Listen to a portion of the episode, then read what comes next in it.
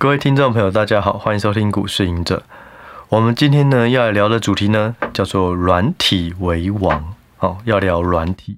好，为什么要聊软体呢？其实最近有一个很大的一个现象哦，就是过去全球市值最大的公司是苹果，那它最近被超车了。被谁超车？被微软。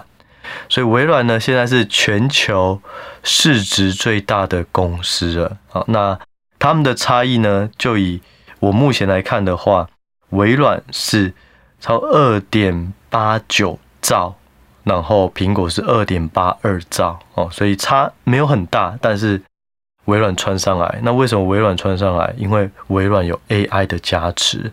那微软本身代表的就是软体公司，苹果呢，本身代表的是硬体的公司。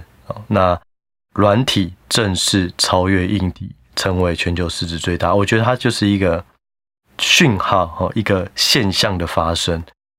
那我们也不能说苹果全部都是硬体的公司啊。我们其实，在以前的节目曾经有一集就在聊苹果，我那时候就提到，就是说，我觉得苹果是一家很好的公司。然后我过去拜访过，我觉得这家公司也有非常高的竞争力。不管在研发或是产品的创新哦，但是终究它还是以硬体起家的一个公司哦，以硬体来起家。那它最大遇到的一个问题就是，当时它已经是全球市值最大的公司了，它必须要再找到一个新的、更大的市场喂纳量哦，能够去喂饱它的营收。手机在五六甚至七八年前，那时候就已经接近饱和了，所以它必须要增加它的手机的单价哦，因为量已经饱和了，你必须要增加单价。可是你不可能从，呃，也不不是不可能哦，它的确也是，就是从两万、三万、四万、五万一直上来。可是对对于未来来讲，你不可能无限上纲，然后一直变成八万、九万、十万，不不太可能，因为你的价格太高，你的同业哦。其他品牌，他们持续推出一样很新的产品，有新功能的产品，那价格高就会是一个劣势，所以他必须要找到新的成长的大的市场。我之前有提到，就我非常看好他走入 Apple Car 哦，可是距离现在来讲，已经又过了很久的时间了，所以要切入也不容易。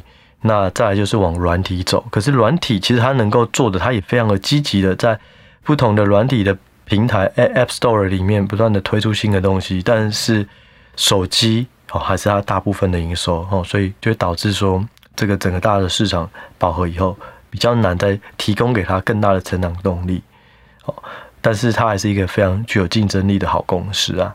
那微软不同哦，微软自从这个 OpenAI 火爆以后，基本上它的不管是说它的股票本身哦。就已经有去投资 OpenAI，另外在它的业务哦营运面上面，它也不断的去整合 OpenAI 的东西到微软自有的产品里面。我认为这也是它未来一个很大的方向，会持续去做的。所以微软就受惠于 AI，那 AI 相对来讲，它会是比较偏软体应用，还有一个就是晶片哦。所以只要有这两个东西，就可以乘这个乘风破浪，基基本哦，基本上假设。经济状况需求不是很好，可是 AI 它就是一个新的需求，新的一个技术出现，新的产品哦，所以新的服务哦，所以很多人持续使用，带动成长动力。所以我过去就常会讲哦，如果你要买 AI，就两个公司，你就买属于硬体的晶片哦的 NVIDIA，或是软体的微软。我以前就一直这样讲，好，这两档。的确，最近也是持续一直非常的强啊。有时候投资概念很简单，哦，就算我也觉得，呃，这个超简单，可是我也没有这么做，就把所有的钱就买这样的，也没有哦。有时候就是，就像台积电是一个好公司，大家都知道，可是台积电这波反弹上来，也我觉得也不是大部分的人都真的去做这件事情，大家偶尔还是喜欢那种新鲜感哦，但是没有绝对对错啦，反正就是。股市还有每个人的投资策略本来就不同哦，所以话说回来，我就觉得这件事情是一个很重要的讯号哦，然后也想要跟大家聊更多软体的东西。软体这个，我认为它就是长期的趋势哦，因为软体它有太多的东西，除了 AI 以外，它还有各个领域哦，不管是行销相关的、文创相关的，或是文书相关的、客户关系相关的、做决策的、做这种呃程序的哦，各种的东西都有软体哦，做治安的，所以我认为它会是一个趋势。其实呢，我之前在工作的时候，我就是负责软体的。好，我我们这组是负责软体的 team，那我就是我又是组长，我就去开发跟或者跟组员讨论很多，所以我们几乎每一年呢，我们的组员都会去溪谷一趟，去看有没有新的有有搞头的公司啊。所以就那时候到现在，我还是觉得软体就是未来的一个大趋势，那大家要尽量往这里去淘金。硬体呢，就是除了规格的这种制造者啊，例如是高通哦。三 G、四 G、五 G、六 G 这种通讯晶片，它是一个规格啊，规格的制造者，或是 NVIDIA 哦，它不断推陈出新哦，往这种走的晶片，或是这种利基市场的霸主，而且是零组件，那我觉得这个也 OK 哦，这是硬体的部分。但是如果是整机哦，组装或是代工。哦，除非你能够跟台积电一样代工到最顶尖，能力最强，技术最高，没有人能够轻易超越，那 OK，你的护城还是有哦。除此之外，我觉得大家可能就要往软体去找了，因为未来的世界软体这边会有更多的东西可以去玩。哦，那刚刚突然想到，那时候也说，其实 VR、AR 头盔这个苹果看起来也是非常积极的投入，可是就以目前来讲，这个量体对他来讲贡献值还是没有办法那么大，因为。用 AR、VR 的不是每一个人都会需要，就以目前来看哦，除非真的元宇宙的世界到了，那也许这另当别论。所以就是说，软体就以目前来讲，AI 可能打通了一个任督二脉，它能够在未来的更更多更广的软体应用上，都能够有更多推陈出新的服务。所以我觉得这个东西是值得嗯大家要留意一下的。那我先聊一下哈，就是说整个软体的状况啊，整个产业。以前软体呢，最一开始出来的时候哦，就是从这个电脑哦，计算机哦开始出来。那计算机呢，电脑呢，这个第一步要取代的东西就是文书哦，传统我们在写的这种记事本啊、笔记啊，哦，或者是我们以前去这种诊所，如果你是比较有历史的诊所，你可以看到它对于病人的这个。资料哈都是一叠一叠厚厚的，然后都黄黄旧旧，因为累积太多了。好，这种东西把它数位化，这就是第一步的软体哈。从正常的人工哦书写变成电脑的存档，变数位化。那第二个阶段就是上网哦，变成网络。好，第三个阶段就是从网络变成订阅制，然后变成云服务啊。这是我自己的观察，我自己的定义啊。我不是说真的有一个教科书是这样讲，有三个阶段。就我而言，我是觉得。我的角度哈，就是软体有三个，你先从取代人力一开始的，那再变成是单机版变网络版，从网络版变成订阅制哦，这是这三个。那这三个过程中也都有很大的投资契机。订阅制这件事情是什么？就是说我过去像微软呢，我单机版买完，或是 Office 啊，我买完我一次性就结束了。可是订阅制是说我一第一年给你的，可能你一次订一个。文书软体哈，Office 假设是六千万，嗯，六千块，那我现在给你一个月，可能两千块，好，或者是一千五，你就觉得好像比较便宜，可是长久定下来，你的这个呃，你所订阅支付的钱就会比单一一次购买还要高，而且它可以开始透过云端了，你的资料都存在云端，所以。如果你可以持续更新的话，你云端的资料就可以持续，都不用再去移移来移去啊，不用备份什么，它全部在云端就自动帮你更新到最新的功能都可以使用，这就是订阅制。所以大部分都是走这一块。那微软也是在二零二呃二零一一二零一二年哦开始做订阅制。订阅制的初期会有一些 suffer，通常会 suffer 哦，所谓的 suffer 就是说它一开始会。必须牺牲一些营收哦，因为你原本买一次性的啊，可能六千块好了，可是你现在会变成第一年这些人只要给你一千五，所以你那个收入会减少，所以通常会有三年的过渡期好。可是这三年撑过去以后，哎，你的获利就会有一个很显著的成长。那这个是必要之恶啦。然后整个所有软体公司要走到订阅制都一定会这样。那微软就在二零一一到二零一四年吧，我记得那时候他就非常积极的在推订阅制。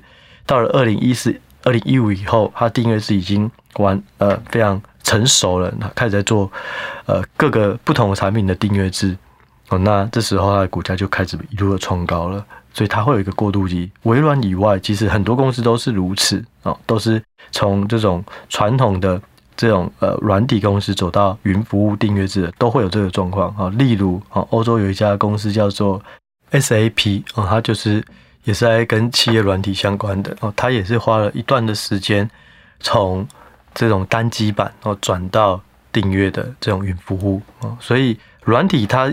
在过去的十年间，大部分的都是在转订阅制。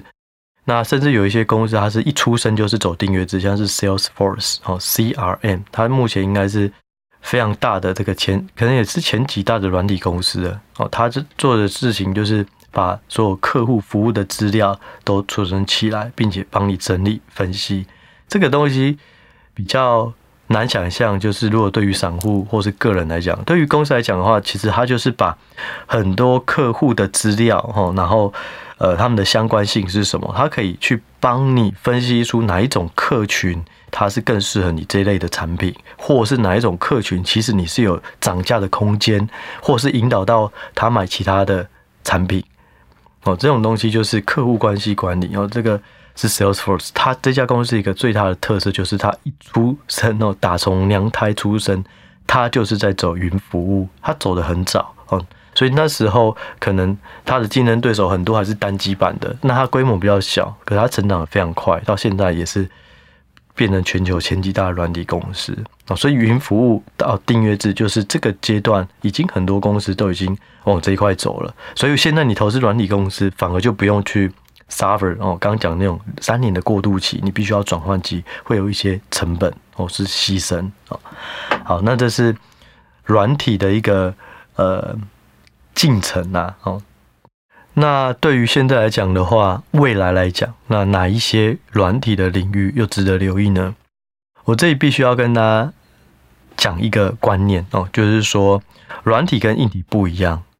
硬体呢？哦，假设我是硬体的零组件，我假设是面板哦，我这个面板可能可以用在电脑，我可以用在手机，我可以用在车用，可以用在医疗用，就是单一面板。每个产业都会需要面板。那如果我现在是一个呃被动元件哦，什么每个产业可能都需要，所以也就是说，它是一个大的产业链，有上中下游的关联，然后产业之间彼此都会使用到，只是或多或少。假设被动元件在车用，一台车可能用到两万或五万颗。然后一个手机哦，可能就是几百颗哦，例如是这样。可是每一个产品几乎都会用到被动元件，可软体不一样，它就是分门别类。文书软体的就是文书软体，好，然后如果你是专注在治安，就是治安，你不会治安的公司跑来要跨入这个文书软体，所以每一个应用或每一个服务都会有一方之霸，这是跟这个就是它是分门呃。分明壁垒，每一个软体的功能都会有它自己的独特，很像什么？很像生技公司。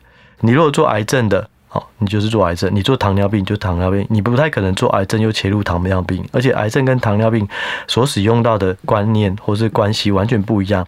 可能癌症市场非常的呃需求非常大的时候，糖尿病市场不一定跟得大。哦，软体也是如此，都是分门别类。可是硬体或是呃电子。电子或科技股不太一样，你 NVIDIA 好，台积电就好，台积电好哦，可能这个 Wafer 哦，金环球晶它就好。哦，他们是一层一层的关系，可是软体它不是，所以软体最重要的就是去找到那个领域那个服务哦最厉害的人哦。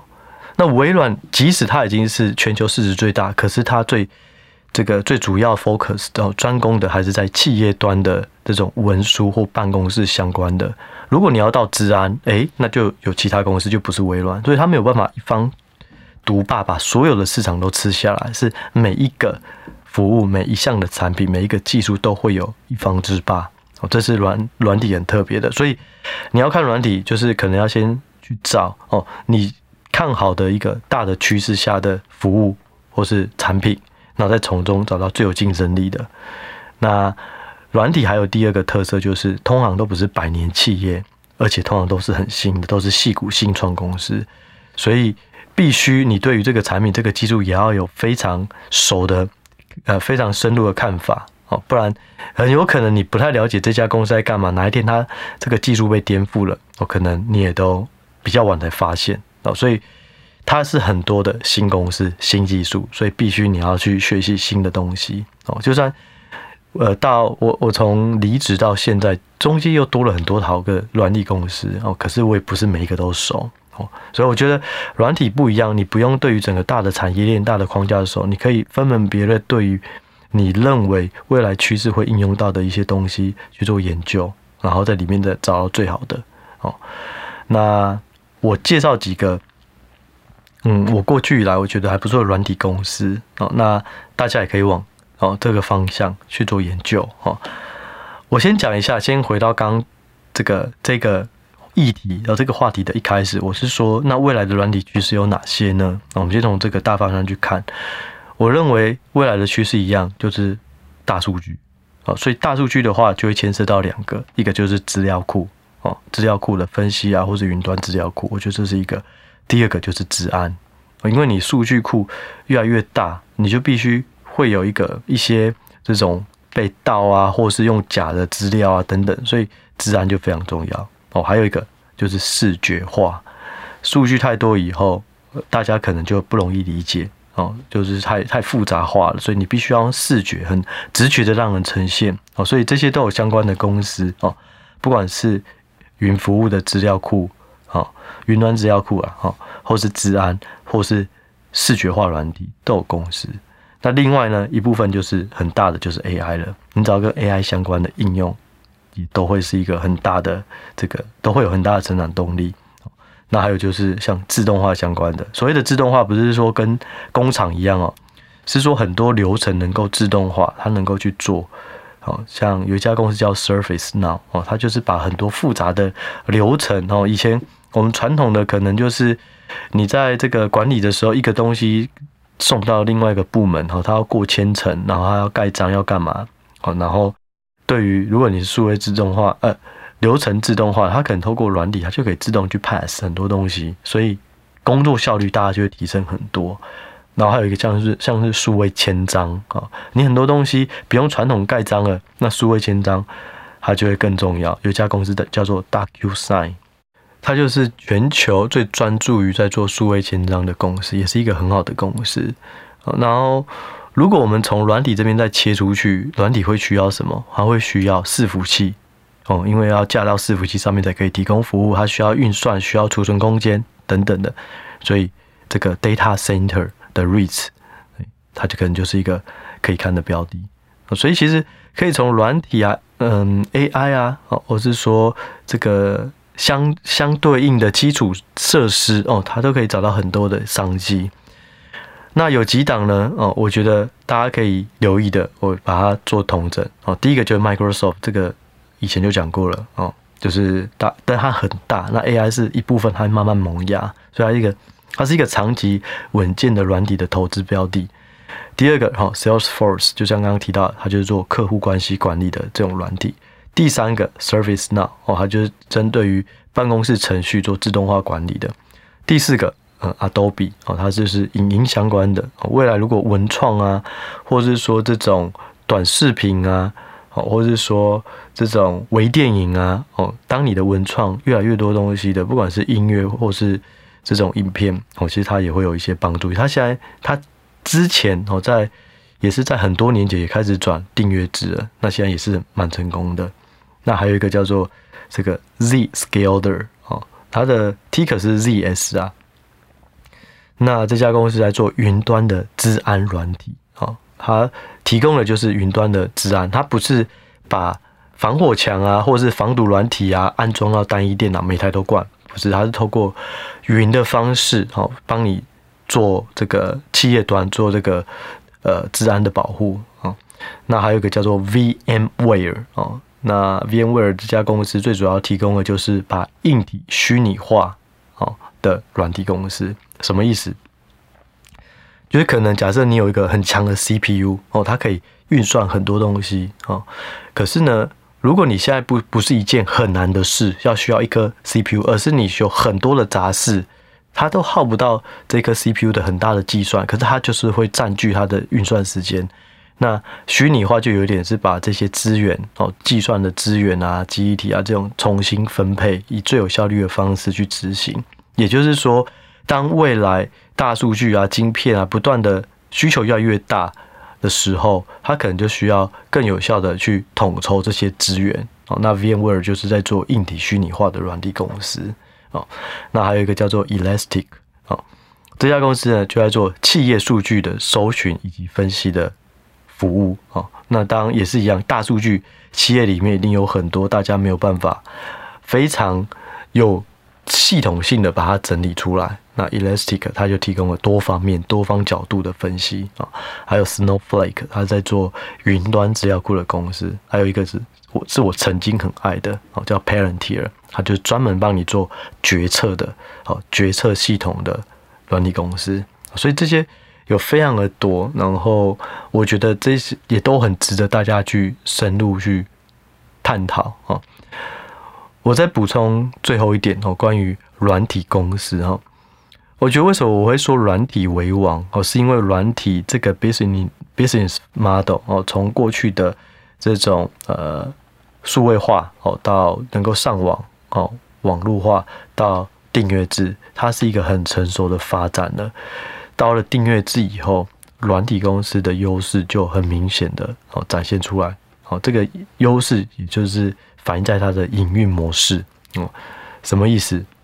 哦，像是如果你是软体跟硬体有一个很大的差异，就是粘着度或是忠诚度。软体呢，哦，它的粘着度普遍来讲都是很高，因为它的竞争环境，就像我刚刚提到，每一个服务就会有一个每一个。呃，分门别类的功能哦，或是服务领域，就会有一个最厉害的。就像文书，你就只会用微软，你就很少再用其他的。可是呢，如果你一到了硬体哦，你手机有些可能是果粉，对它忠诚度高。可是对于普遍来讲，它可能是看性价比哦。到了这个车子哦，它也是有一些可能会有品牌，可是也是有一些很多也是看性价比。可是软体比较没有所谓的性价比，让你。因为它每一个领域几乎就是有一个最大的那个是最具有吸引力的哦，所以它是第一个就是这个粘着度，用户的粘粘着度高。第二个哦，就是订阅制，它的转换成本很高哦。例如哦，如果你从 A 车换成 B 车，你从燃油车变成 Tesla，其实你没有什么转换成本哦，你就买一台新的车。可是软体呢，就是你有很多的数据都已经建立在这一个平台上了，你就不太愿意再把它移植到另外一个平台，因为中间如果数据出现了遗失，或是出现了这种盗取，就很麻烦。然后功能你也都不熟悉，要重新重新适应哦，所以它的转换成本很高，就会导致大家不不愿意跑来跑去，所以忠诚度、粘着度也会高。第三个就是软体，它的毛利率非常高。软体它根本哦，哪可能就是计算的电力啊，几台电脑啊，主机啊，它没有什么成本。尤其对云服务来讲，它就只有硬体建置的这些机台的这种电脑啊、云端啊，都这种成本是很低。可是你对于一只手机来讲，它有晶片哦，然后还有这个这个各种零组件，有时候还会被涨价哦，然后。包含是说每一代新的晶片都超贵，都越来越贵，然后到了下一代它又会跌价，所以它的这个毛利率相对来讲，就像红海好了，它的毛利率可能只有五趴六趴，而台积电已经算是非常高，有五十趴了。但是对于软体公司来讲，它毛利率真的可能都有七成、八成、九成，不同营运模式、不同认列方式，可是普遍软体一定就是比硬体的毛利率高。所以有一个好处是什么？它不太容易被溢价。因为我没有什么硬体零组件，已经过了一年了，应该是要降价吧？没有，甚至软体很多还是逐渐涨价。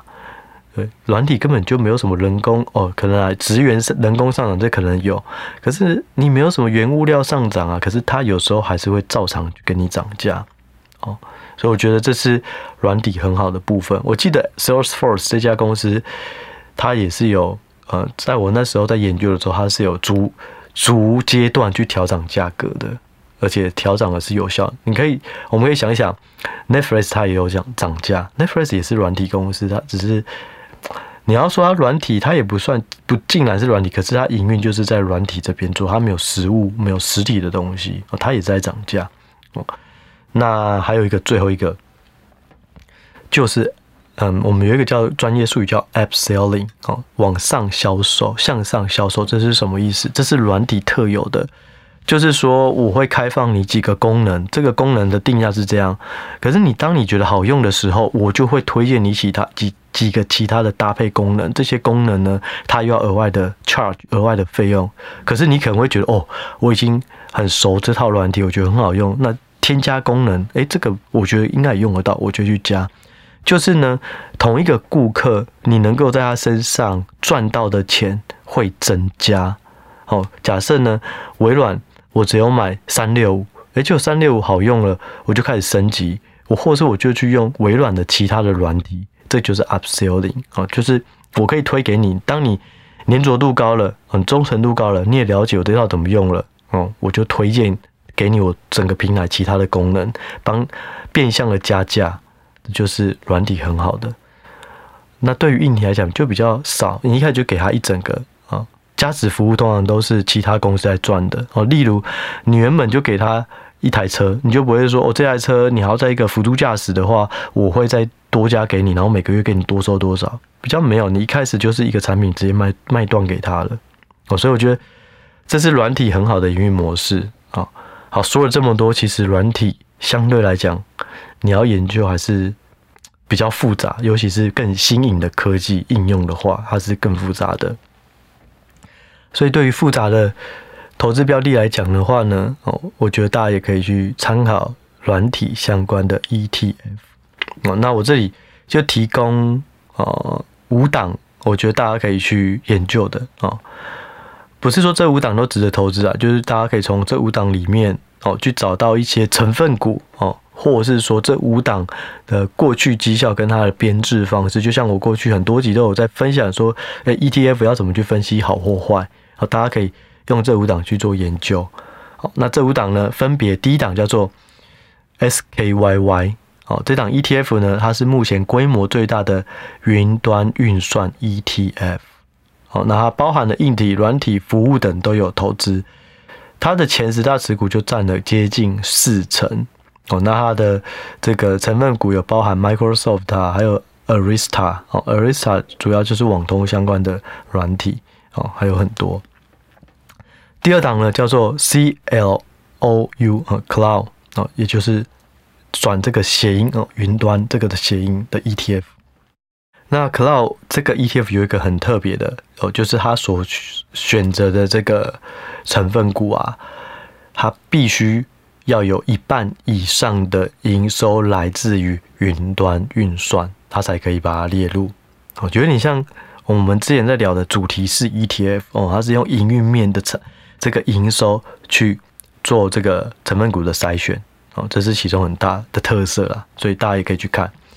第三个呢叫做 W 哦 CLD 哦，它也是一个云端运算的 ETF。那它的公司算是相对的分散，前十大持股只有占十八趴哦。例如这个这个 CrowdStrike。啊，然后 Zscaler 我刚好提到哦，Zscaler 就是云端的这个治安哦，还有刚刚提到一个叫做 Elastic 哦，那就可以呈现就是说这个 ETF 它其实很多是专注于中小型的成长股哦，软体相关的。